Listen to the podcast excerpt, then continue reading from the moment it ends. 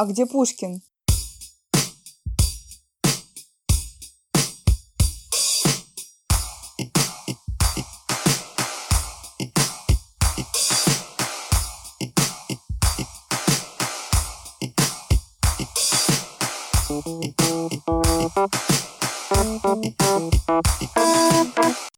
Всем привет! Это подкаст «А где Пушкин?», в котором Рита, Привет. Вита Всем привет. И я, Лиза, говорим о том, как Россия открыла 20 век с грандиозным проектом, который сейчас называется Пушкинский музей. О том, как он рождался, как жил, чем дышал, чем дышали его основатели. Вот, например, сегодня мы поговорим о том, каким надежным был тыл создателя музея Ивана Цветаева. Кто же на самом деле был самой большой любовью его жизни? Благодаря чьим талантам Пушкинский музей получил иностранные жемчужины? И правда ли, что все браки Цветаева трагично были связаны с двумя вещами – прекрасной музыкой и ранней смертью? Рит, правильно ли я понимаю, что есть одно место, в котором удивительным образом сходятся все линии личной жизни Ивана Цветаева? Да, кроме музея, у Ивана Цветаева было еще одно такое важное место, и сейчас я вам про него расскажу. Цветаев жил со своей семьей в доме в Трехпрудном переулке. Это около Тверской. Сейчас его уже нет. Его разобрали в 1920 году. Как вспоминает Марина Цветаева, одни развалины камина торчат, дом снесли на дрова. Этому дому в Трехпрудном было около ста лет, и он изначально принадлежал Дмитрию Иловайскому, отцу первой жены Ивана Цветаева. Иловайский отдал в качестве приданого его своей дочери Варваре.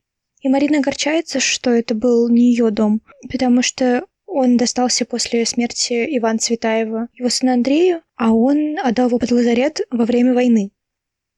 И кажется, что Марина переживала потерю этого дома как э, потерю какого-то близкого человека. И Марина говорит, что хотя этот дом и не принадлежал ей, но воспевала его именно она. Э, Но не только Марина воспевала дом в Трехпрудном переулке, но и ее родная сестра Анастасия. Хотя этот дом не сохранился, у нас есть подробное описание того, как он выглядел благодаря Анастасии Цветаевой. А, Одноэтажный, деревянный, коричневый, краской крашеный. Сколько помню, с 1897 года, пишет она. Удивительно, но там на территории их дома находился колодец домиком с длинной рукояткой. Что-то совершенно мало представимое в центре Москвы. Еще Анастасия рассказывает, что в их столовой э, висели репродукции картин Рафаэля и Ивановское явление Христа народу. Большое внимание Анастасия уделяет портрету первой жены Цветаева Варваре Иловайской. Она описывает его так. Удлиненный овал лица, большие карие глаза, тонкий очерк носа, что-то от оленя, от лани, в пугливом? Нет, победном, и все же застенчивом очаровании. И Андрюша, ее сын, наш старший брат, похож лицом на оленя. Это Лерина и Андрюшина мама. А в угловой комнате, которая была очень холодной, и там стояли книжные шкафы Ивана Цветаева и его жены, и также висел фасад будущего музея, Мария Александровна Мейн, мать Анастасии и Марины, читала им в этой комнате сказки и рассказывала э, истории. В 1880 году, когда Цветаев уже преподает в Московском университете латинский язык на кафедре римской словесности, он женится на э, Варваре Дмитриевне Иловайской. Это дочь историка Дмитрия Ивановича Иловайского, который был э, достаточно известен в то время. Дмитрий Иванович Иловайский, который родился в 1832 году в Рязанской губернии, это русский историк, известный публицист и автор пятитомной истории России. Его учебники по истории России тогда были основными для многих поколений российских гимназистов, и они принесли ему, на самом деле, огромный доход, и, в общем-то, это были самые расхожие учебники. Э, вообще, о нем вспоминает Марина Цветаева, поскольку она очень много знала о семье, о первой семье своего отца, и пишет так. Дмитрий Иванович Иловайский был человеком с удивительно красивой внешностью. Он напоминал не то какого-то сказочного купца-красавца, не то былиного гусляра Садко. Иловайский, как сообщал о нем его внук Андрей, весь московский период своей жизни почти ни на чем не ездил, он всегда ходил пешком. Несмотря на э, добротный, просторный, хорошо отапливаемый дом, располагавшийся в Пименовском переулке в Москве, дому старого Пимена, называла его Марина, Марина Цветаева. Дмитрий Иванович спал на чердаке, самый мороз с открытой форточкой, рассказывал Цветаева ее, его внук. И, несмотря на хороший достаток, ничего не ел, следая за целый день три черносливины и две миски толокна. А здоров и до сих пор верхом ездит, а как в рог трубит, уши лопаются, передавал рассказ Андрея Владимировича, приходившегося ей э, единокровным братом Марина Цветаева. Э, это был красавец-старик, хорошего роста, широкоплечий, в 90 лет примесь ствола, прямоносый, с косым пробором и кудрями Тургенева, и его же прекрасным лбом, из-под которого ледяные, большие, проницательные глаза, только на живое глядевшие оловянно, вспоминала деда Цветаева, сводного деда.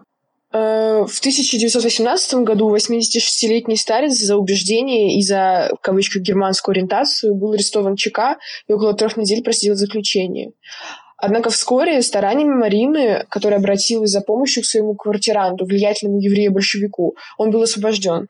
Вот так эти события описывает в своем очерке «Дому старого Пимена» сама поэтесса. Поздно вечером сторожу тогда еще звонившего телефона своего квартиранта Икса. Топ-топ-топ-топ по лестнице. Открываю. «Генрих Бернардович, да». «Нечего сказать, хороши ваши большевики. Столетних стариков арестовывают». «Каких еще стариков?» «Моего деда Иловайского». Иловайский ваш дед? Да. Историк? Ну, конечно. Но я думал, он давно умер. Совершенно нет. Насколько ему уже лет? Сто. Что? Я сбавляю. Девяносто восемь. Честное слово, он еще помнит Пушкина. Хотя на самом деле Иловайскому было 86 в этот момент. Помнит Пушкина? И вдруг заливаясь судорожным истерическим смехом. Но этот же анекдот, чтобы я, историка Иловайского, я же ведь по его учебникам учился, единицы получал. Он не виноват. Но вы понимаете, что это неприлично. Смешно как-то. То же самое, что арестовать какого-нибудь бородинского ветерана. Да, быстро и глубоко задумывается. Это действительно. Позвольте, я сейчас позвоню. Из деликатности я отхожу уже на, лес... на лестничной площадке и слышу имя Дзержинского, единственного друга моего Икса. Товарищ, недоразумение. Иловайского? Да-да, тот самый. Представьте себе, еще жив. А что же сама Варвара Дмитриевна?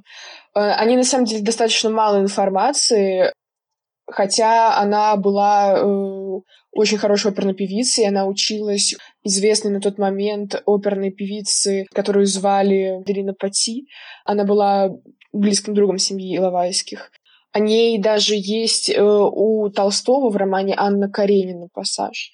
Она и была высоко оценена Чурко, Чайковским, ее любил Серов, э, хотя вообще российский культ почти высмеял Мусорский в своем вокальном сочинении «Райок».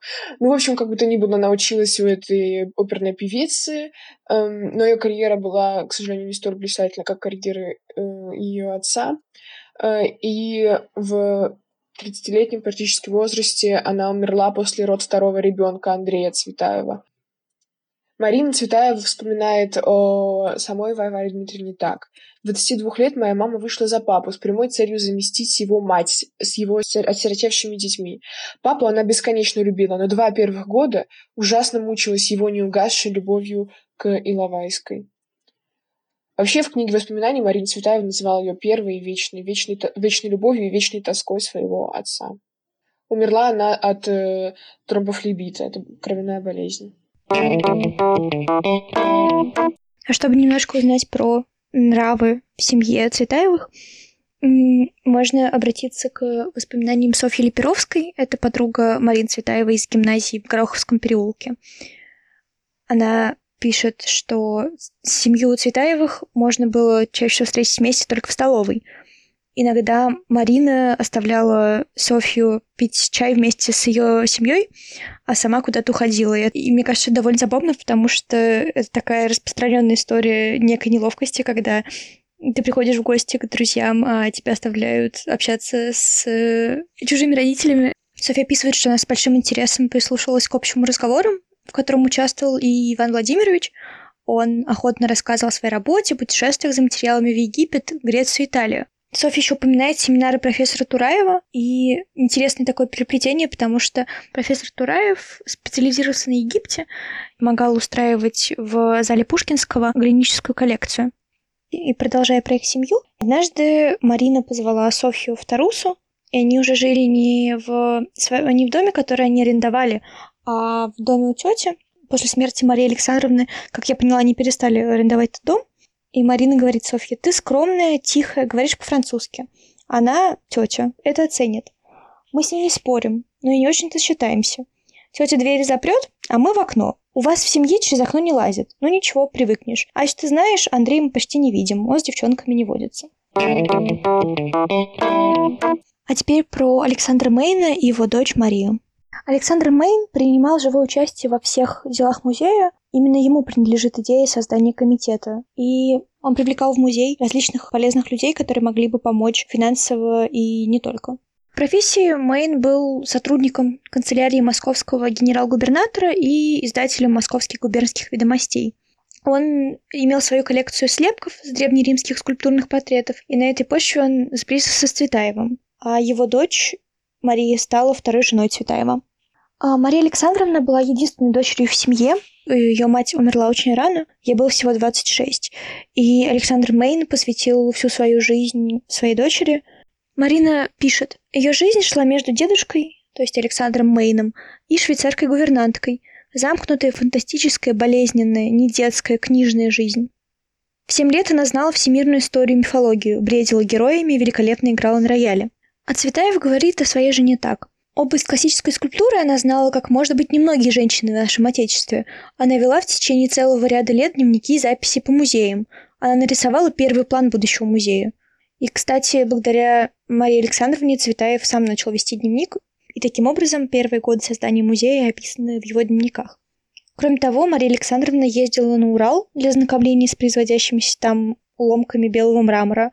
Получается, что не только Нечаев-Мальцев ездил на Урал, но еще и жена Цветаева. И до самой своей кончины, 5 июля 1906 года, Мария Александровна не переставала думать об успехах нашего музея.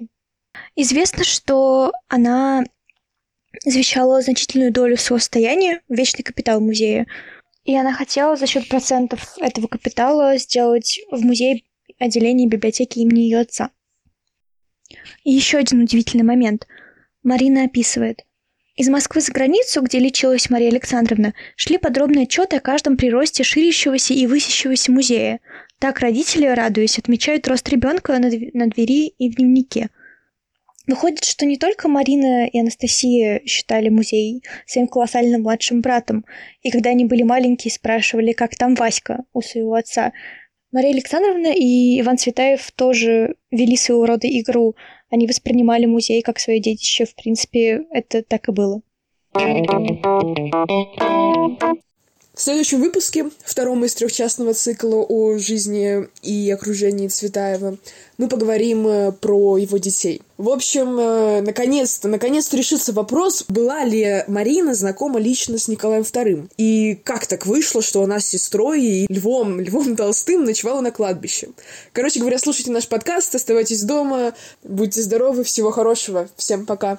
Пока-пока. Всем пока.